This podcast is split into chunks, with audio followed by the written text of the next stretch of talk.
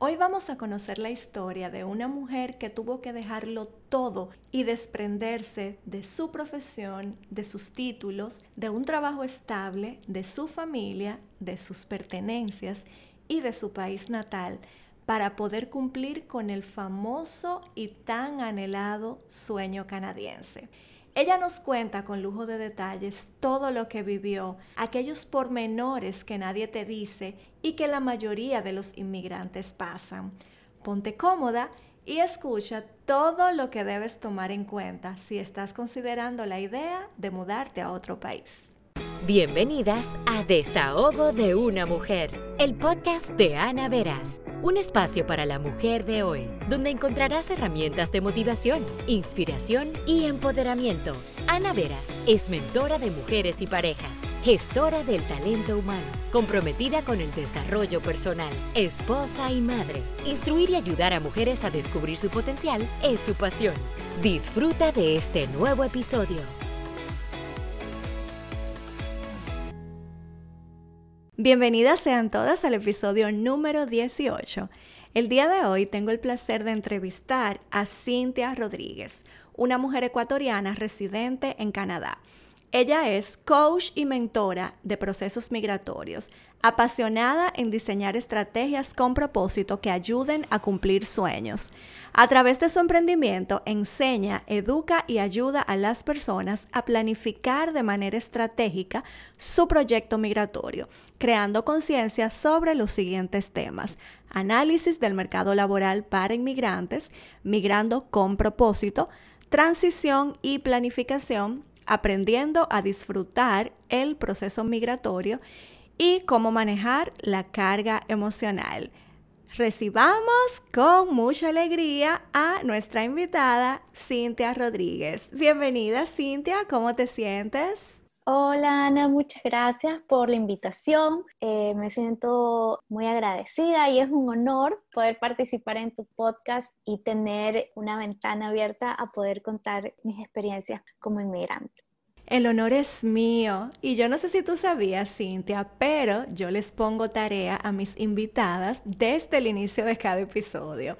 Esa tarea consiste en presentarse como mujer sin títulos profesionales. Así que cuéntanos quién es Cintia Rodríguez. El micrófono es todo tuyo.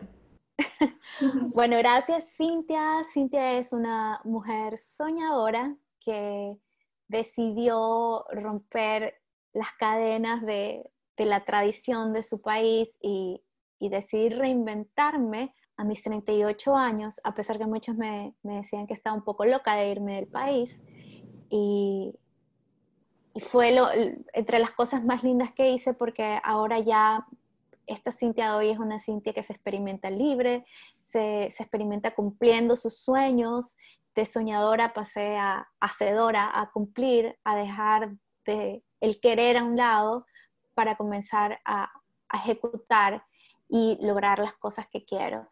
Eh, soy súper apasionada por ayudar a las demás personas y me encanta a mí poder sanar sanando a otras. Como que si cuando yo ayudo a otros a, a, cumplir sus sueños, a motivarlos, siento que me estoy sanando a mí y que yo me motivo y comienzo a crecer a través de ellos. Esa es la Cintia ser humano que, está aquí hoy en Canadá luego de dos años viviendo una experiencia única. ¿Sabes que me llama muchísimo la atención saber qué te motivó a dejar tu país natal para mudarte a Canadá? Bueno, me motivaron dos cosas y voy a poner de primero lo más importante y relevante. Fue la necesidad de reinventarme. Yo ya tenía más de dos años coqueteando la idea de emigrar, ya sea a Canadá o a Estados Unidos. Luego de, intentar emprender y de no tener los resultados esperados, bueno, decimos que era tiempo de buscar oportunidades en otros países donde nos sintiéramos a gusto para poder construir una nueva historia también sentirnos un poco más seguros y yo poder sentirme en una zona de confort en la que yo pudiera decir, ok, puedo ser lo que yo quiero ser sin que nadie me esté mirando y sin que nadie esté opinando. Yo necesitaba salir del ambiente en el que estaba para poder crecer. Y segundo, veía que cada vez mi país se iba más a pique por el gobierno socialista que tuvimos durante los 12 últimos años. Entonces fue un momento en el que tuvimos que reflexionar y pensar, ok, ahorita el país no está tan mal, pero va a estar mal porque ya las cosas venían dando, cada año era peor. Entonces fue el momento de, este es el momento en que aún tenemos el dinero, podemos vender las cosas y comenzar de cero en otro lado donde veamos que hay oportunidades y que hay un futuro, algo que ya no veíamos en el país. Pero antes de mudarte a Canadá, tú tuviste otra experiencia como inmigrante, ¿cierto? Así es. Bueno, cuando comenzamos este camino, eh, que fue en el 2018, empezamos todos los papeleos para irnos a Canadá desde Ecuador eso fue en febrero, pero antes de eso decidimos como tener un plan B, tú sabes, ¿no? Por si acaso el inglés no nos funciona y las cosas no funcionan en español, teníamos que tener como que ese colchón de un país que, en el que pudiéramos hablar español y que veíamos que estaba bien dentro de la región, y ese fue Chile. Cosas de la vida, bueno, no es el país, gracias a Dios no nos quedamos allá en estos momentos, porque también hubiéramos salido corriendo igual, y yo lo que te puedo decir es que esos tres meses que viví en Chile los pasé deprimida las 24 horas del día. Me deprimía hasta durmiendo. O sea, fue, yo viví un duelo migratorio ahí súper pesado. Me sentía como que ese no era mi país. Me dolía la cabeza todos los días. El paso por ahí realmente no fue el mejor. Y muchas veces me cuestioné estando ahí, ¿será que esto es lo que me va a esperar cuando yo llegue a Canadá? ¿O esto me está preparando para tener una transición distinta. Y ya cuando finalmente logran llegar a Canadá y asentarse allá, ¿cómo ha sido tu experiencia de inmigrante en este país?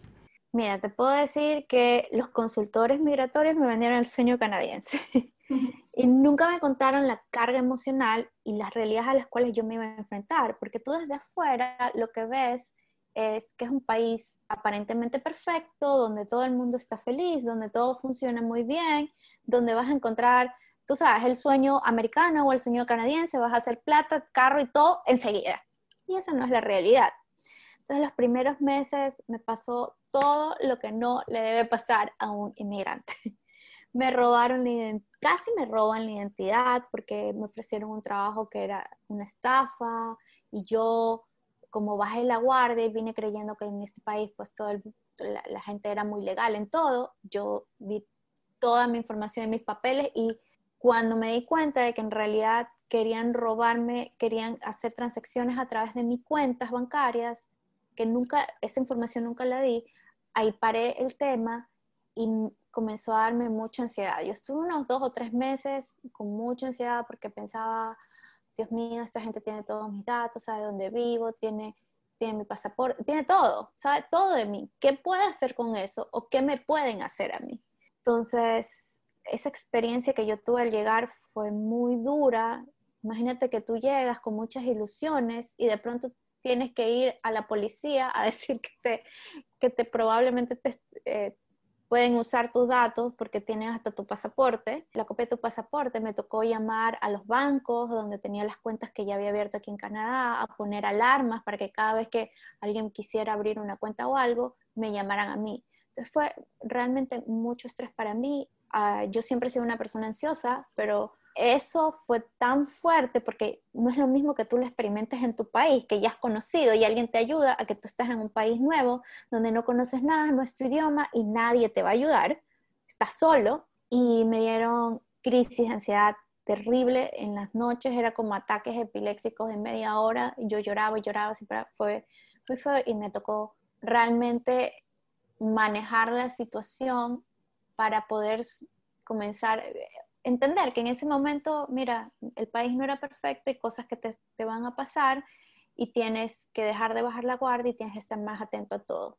Le di la vuelta viéndole el aprendizaje que me dejó. Si volviera a migrar nuevamente, ya sé las cosas que no debo hacer para que las cosas fluyan sin que y que yo disfrute desde un inicio. Y luego de eso ya mi experiencia pues fue, fue distinta, fue, fue bonita realmente pero sí una de las cosas que me afectó durísimo fue no encontrar trabajo al principio. Tú sabes, ¿no? Tú, con mis 38 años yo ya había construido una profesión, una carrera profesional en mi país, era alguien y de pronto llegas acá y eres nadie, no no le importas a nadie, no importa lo que tú hiciste en tu país porque ellos no lo conocen.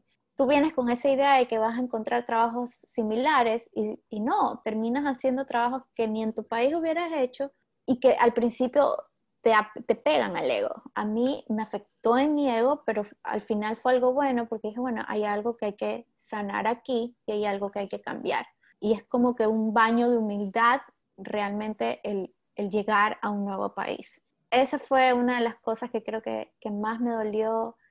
Y sabes que un año y medio después, porque yo vine como estudiante, y un año y medio después, cuando ya me iba a graduar, tuvimos una clase de para aprender a hacer resumen y todas estas cosas, ¿no? Y cuando el profesor me decía, bueno, hagamos tu resumen y pongamos las cosas que tú has logrado, yo, yo lloraba por dentro, pero se notaba tanto que él en algún momento me dijo, tienes ganas de llorar y te siento frustrada. Y le digo, sí, porque construí tanto en mi país, empecé de cero y de pronto llegué acá y siento que nadie valora lo que yo, lo que yo he hecho. Eso es algo que dos años y medio después de estar acá aún sigo sanándolo y volviéndome creativa para vender bien y que aquí valoren lo que yo hice en mi país. Se podría decir que como inmigrante tú ya lo has experimentado todo, o sea, ya a ti te ha pasado de todo lo que a una persona le puede suceder cuando cambia de país. Yo creo que no hay nada que te falte por descubrir en este sentido.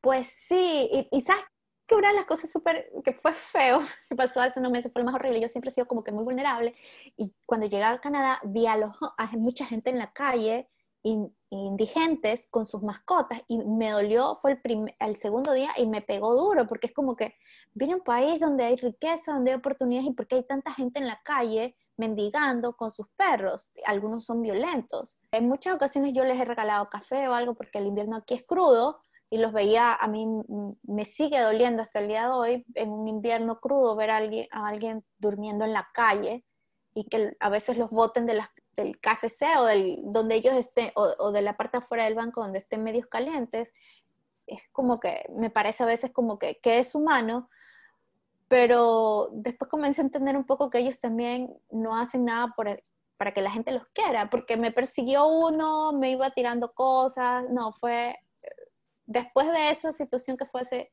seis meses antes del COVID, no he vuelto a caminar por esa área. Aún estoy procesando de que, o sea, yo justo venía regalando un café a alguien que estaba fuera del Starbucks haciendo algo de buena intención de corazón para encontrarme con otro en la misma situación que me quiere lastimar. Claro, una experiencia bastante difícil.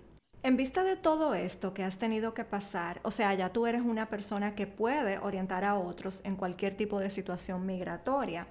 ¿Cuáles tú consideras que son los factores que debe tomar en cuenta una persona para emigrar, ya sea que lo haga de manera individual o en familia?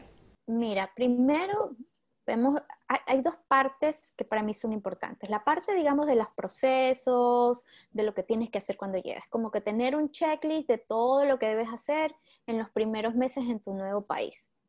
Tenerlo bien claro y, tener como que tu, tu agenda de, y tus prioridades para que eso lo mates ni bien llegas y puedas ocuparte de otras cosas. Y, y eso también tener, eh, lograr cerrar digamos, como que cerrar lo que dejaste en tu país para poder comenzar en el nuevo, eh, abrir cuentas en los bancos, cambiar, yo, yo recomiendo, cambia tu número de tu país, porque si tú dejas tu mismo número es como que aún sí, tu mente sigue pensando de que vas a regresar allá y no te concentras en construir tu vida acá. Entonces, para mí es muy importante que, que hagas un checklist, saques todo acá como que fueras ya un ciudadano canadiense o el del país en el que tú vayas, para que pongas estructura y rutina en tu vida y comiences a desarrollar el sentimiento de pertenencia en el país. Y la otra parte es en la parte emocional, tener claro que esta es tu decisión y que tienes que empoderarte de tu proceso, de que tienes que entender que al principio quizás o quizás te dure un año o más y está bien, te va a doler el estar lejos de tu familia, de que te puedas sentir un poco en soledad. Y eso lo que yo recomiendo es tener claro, no idealizar el país, tener claro los sentimientos que van a aflorar cuando tú estés acá, especialmente cuando se vaya todo esto de la novedad de que llega al otro país y estoy conociendo y comienzas a aterrizar en la realidad, y que le pongas mucha disciplina para adaptarse. Y esa es la mentalidad que debes tener antes de emigrar. Y yo siempre le recomiendo a las personas, antes de emigrar tú tienes que tener claro que tú lo decidiste, que te tienes que adaptar, que te, emocionalmente te va a afectar, que quizás el invierno te va a generar más emociones que sientas que no puedes manejar, pero que si ya tienes eso claro, lo vas a ver como un aprendizaje, le vas a poder dar la vuelta a tu favor en lugar de que te arrastre. Y eso, y bueno, tener un plan y una estrategia bien clara con todos los escenarios, porque tú sabes que por más de que tú digas, ay, bueno, tengo este plan, cosas imprevistos pueden suceder. Entonces hay que tener mucha flexibilidad y mucha creatividad. Y yo creo que esas son de esas que si tú lo haces desde tu país, tú comienzas a desarrollar ese pensamiento crítico eh, de soluciones, estrategias, de estar como que proactivo y dinámico, ya lo vas a traer contigo y va a ser mucho más fácil poder adaptarte. Todo en la vida yo considero que es un proceso. Uno va como quemando etapas. En este sentido, hablando de los procesos migratorios como tal, ¿por cuáles etapas de integración atraviesa un migrante? Bueno, eh, el migrante atraviesa por cuatro etapas. Yo hay unos nombres, pero yo siempre les pongo mis propios nombres. Para mí la primera etapa es como esa felicidad, es el romance que tú tienes, el idilio con el nuevo país, el efecto Disney. Tú llegas y estás súper feliz, es como que, wow, llegué a Canadá, todo es lindo, todo es bello, todo es hermoso, y estás como en el hype, con toda la energía, ¿no? Eh, porque todo es nuevo, todo es increíble, todo es perfecto y tú ya cumpliste tu sueño. Luego viene esta segunda etapa porque al pasar de los días o los meses y con las cosas que te comienzan a suceder, viene la etapa de la decepción. Es como el, el, el divorcio en el que tú dices, ay, las cosas no funcionan. Probablemente hay gente que se regresa a sus países en esta etapa y hay otra gente que entiende que es un proceso, ¿no? Entonces, ¿qué pasa? En esta etapa te golpea la realidad, la realidad te golpea la puerta, te das cuenta que las cosas no eran perfectas, que si te enfermas ya no vas a tener a tu papá, a tu mamá, a ningún familiar que te traiga así sea la sopa, eh, y que ahora es como que tienes que hacer todo por tu lado, y que las cosas no funcionan como funcionaban en tu país. Entonces como que tienes que entrar a la dinámica del nuevo país, a la cultura, y viene ese choque como que ah, es que yo no estaba acostumbrado a hacer eso. Eh, esa es, la etapa de la decepción. La tercera etapa es el ajuste o el inicio de la aceptación y la adaptación. Aquí es cuando comienzas a tener conciencia de que, bueno, esta es mi nueva realidad, eh, las cosas funcionan de otras maneras, unas que desconozco, entonces este es el momento en el que comienzas a buscar sistemas que funcionen para poder integrarte a la nueva cultura, para encontrar formas creativas en que puedas hacer las cosas sin que tengas ese choque de por qué lo tengo que hacer. Eh, comienzas a tolerar un poco más lo que está alrededor y mucho más en este país, que es un país multicultural, donde hay mucha tolerancia a muchas cosas y si tú vienes de un país latino, que nosotros somos como un poco más tradicionales, la cultura te puede pegar. Lo que tú ves y observas a tu alrededor te puede chocar bastante. Entonces este es el momento en que tú dices, comienzas a, desarrollar un poco la tolerancia. No la aceptas por completo, pero dices, bueno, ok, ya lo veo y ya sigo mi camino y que eso no me afecte. Y luego ya viene la completa aceptación, la adaptabilidad, donde tú dices, ok, ya soy de este país. Es cuando no te olvides de tu país, tú sabes que a tu país vas a regresar a ese momento en el, momento del cariño, a buscar el afecto, es como cuando el, el ave regresa a su nido, ese es tu país de origen. Y en este proceso ya nuevo es, este es mi país, yo soy una ciudadana, ya estás completamente adaptado, los sistemas de aquí ya son los sistemas tuyos, más, regresas a tu país y, es como, ahora ya el choque es en tu país, porque es porque las cosas no funcionan si allá en el país en el que estoy es distinto. Entonces, esas son todas las etapas de integración del migrante. Yo creería que la última es la más bonita porque ya es cuando comienzas a ver hacia atrás, haces un inventario de todo lo que has logrado, el camino, el crecimiento personal, porque ya es un, crecimiento personal y emocional, de encontrarte tú distinto, porque migrar es eso, migrar es crecimiento emocional, migrar es reconocerte de otras maneras, migrar es abrir tu mente a otras perspectivas. Me resulta también bastante interesante conocer todas estas etapas porque yo sé que las personas al momento de tomar una decisión de migrar no saben que van a pasar por todo este proceso, todo lo que van a vivir.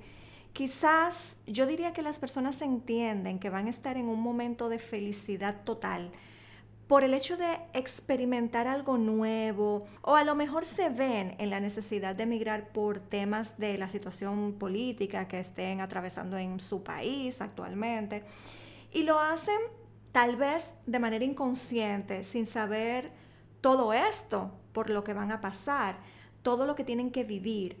Por eso qué bueno que tú nos estás contando el proceso por el que tú atravesaste, porque así ellos pueden estar preparados al momento de que les toque vivir esta experiencia.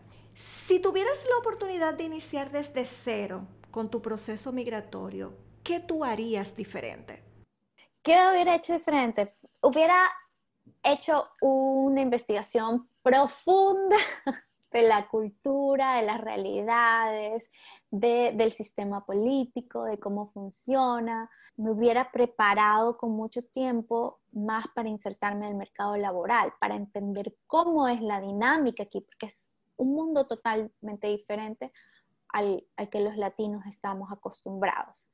Entonces, yo creo que hubiera ocupado tiempo muy importante en enfocarme en conocer más, aprender más.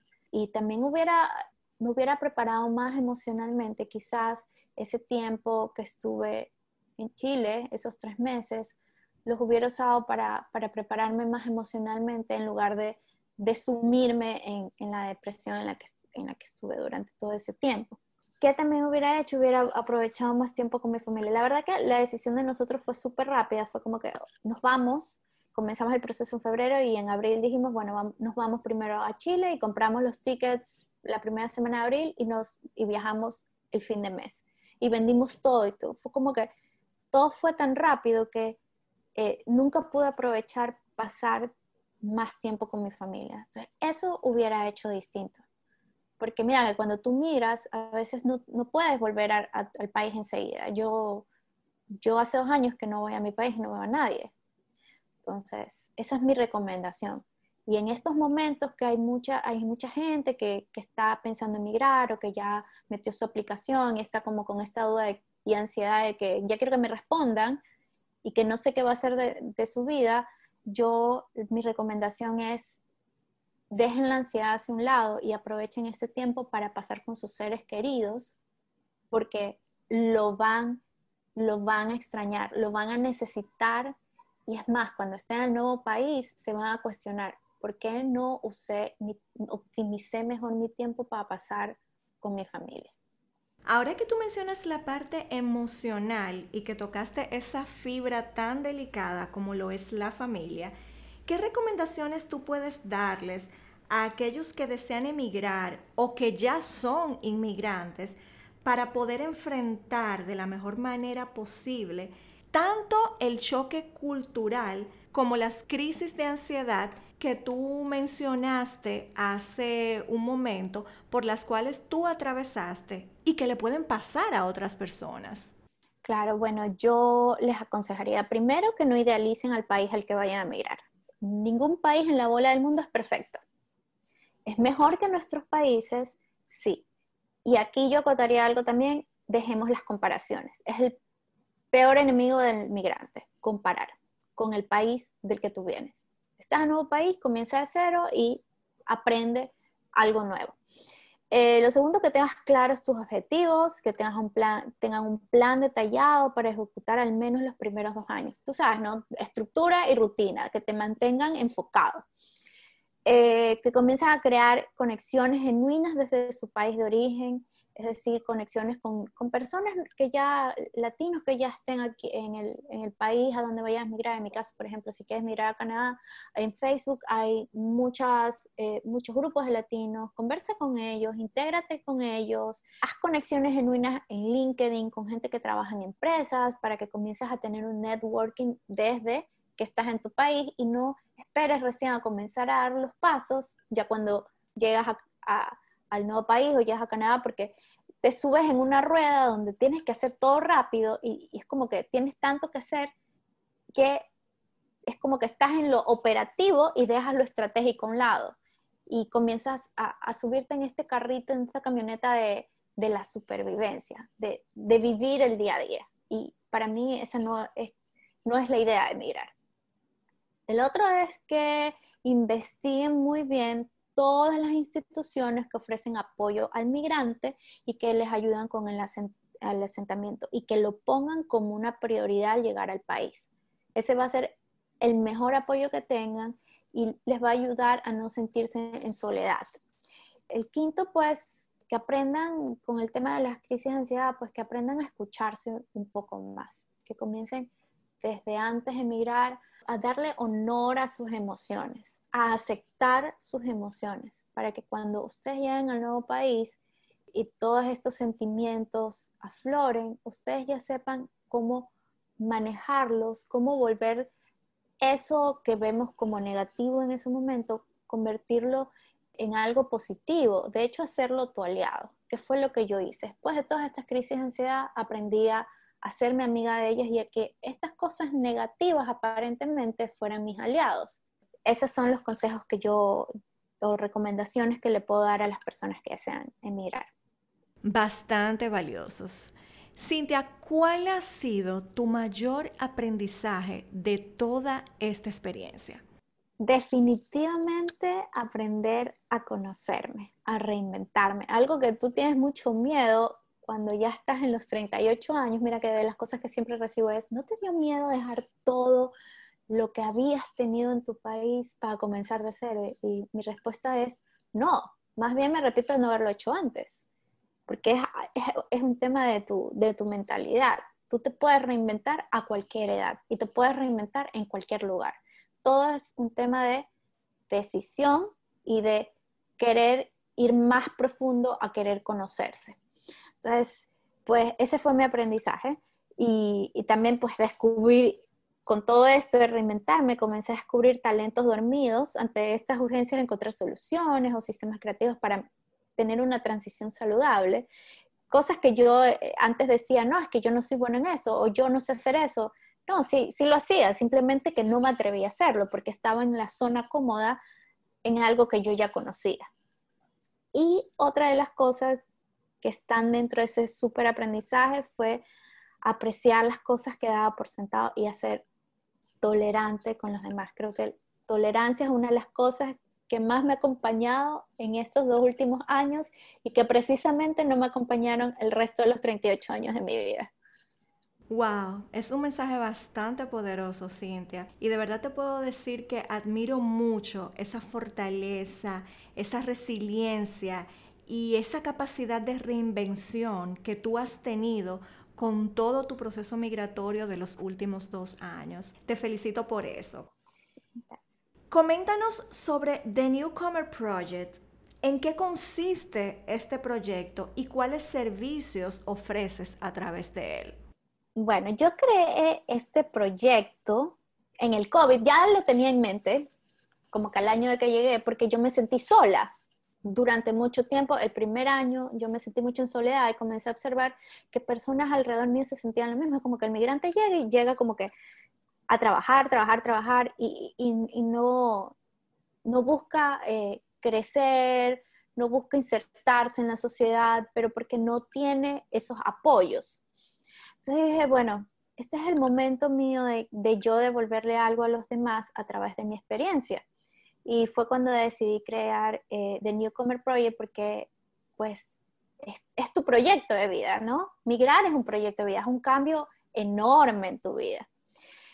Eh, ¿Y qué es lo que hago? Pues eh, acompañar a migrantes desde el inicio en su plan migratorio, no como un asesor migratorio, sino ayudándolos, guiándolos a atender esas áreas que las dejamos hacia un lado porque estamos muy ocupados en el tema de que el proceso, que me, aprueben la visa, o que si el college al que voy es uno que vale la pena, que si está cerca, que como, o sea, estás en la parte, como siempre digo, operativa y olvidas la parte estratégica que es tan necesaria.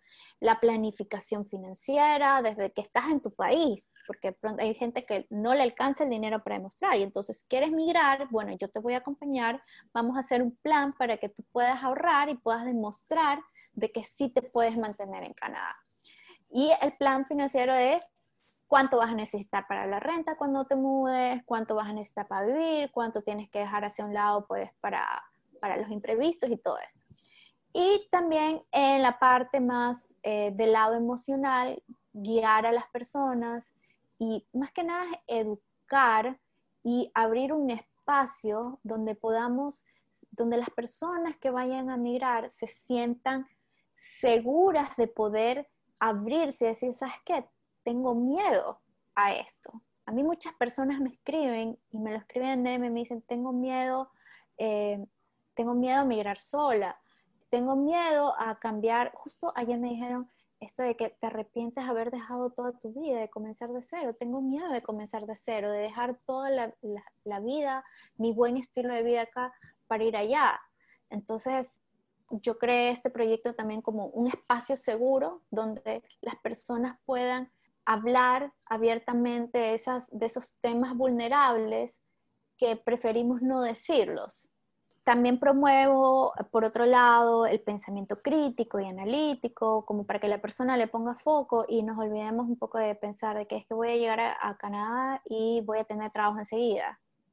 Pues no, tenemos que ser muy, muy analíticos, muy críticos, investigar bien y saber dónde me voy a mover, qué es lo que tengo que hacer. Entonces, eso es todo lo que yo hago a través de, del, del proyecto eh, a través de mi red social, que comparto un contenido que es, es realmente muy distinto. Eh, uso mucho mi análisis, mi experiencia, los hago, hago como un matrimonio entre los dos para poder dar la información digerible eh, a las personas. ¿Y cuáles son tus redes para que podamos visitarte y conocer más a fondo tu proyecto? Bueno, mi página de Instagram por el momento, que se llama es arroba The Newcomer Project. Y pues eso estoy en el, por el momento estoy ahí en un proyecto creando algo para unas herramientas que luego voy a ofrecer y voy a dar a, los, a las personas que estén por migrar. Cintia, muchísimas gracias por este tiempo tan valioso que has compartido con todas nosotras el día de hoy, por orientarnos de una manera tan clara y tan amena en este tema sobre el cual no existe tanta información. Así que te agradezco muchísimo por tu tiempo y por traernos toda esta luz con este tema del proyecto migratorio o de migrar con un propósito, no simplemente migrar por migrar. De verdad que muchísimas gracias. Gracias a ti, Ana. Y, pues sí, yo quiero dejar el último mensaje aquí, es, como tú dijiste, migremos con propósito. No lo hagamos por migrar ni por huir, sino con un propósito claro, porque hay mucha magia en migrar, hay mucho crecimiento personal. Entonces, véanlo desde ese lado, empodérense de su proyecto y disfrútenlo. Así es. Agradezco a cada una de ustedes por dedicarnos su tiempo y por estar atentas cada semana. Como siempre, nos escuchamos en el próximo episodio. Gracias por acompañarnos en tu espacio Desahogo de una mujer, el podcast de Ana Veras. Hasta un próximo episodio.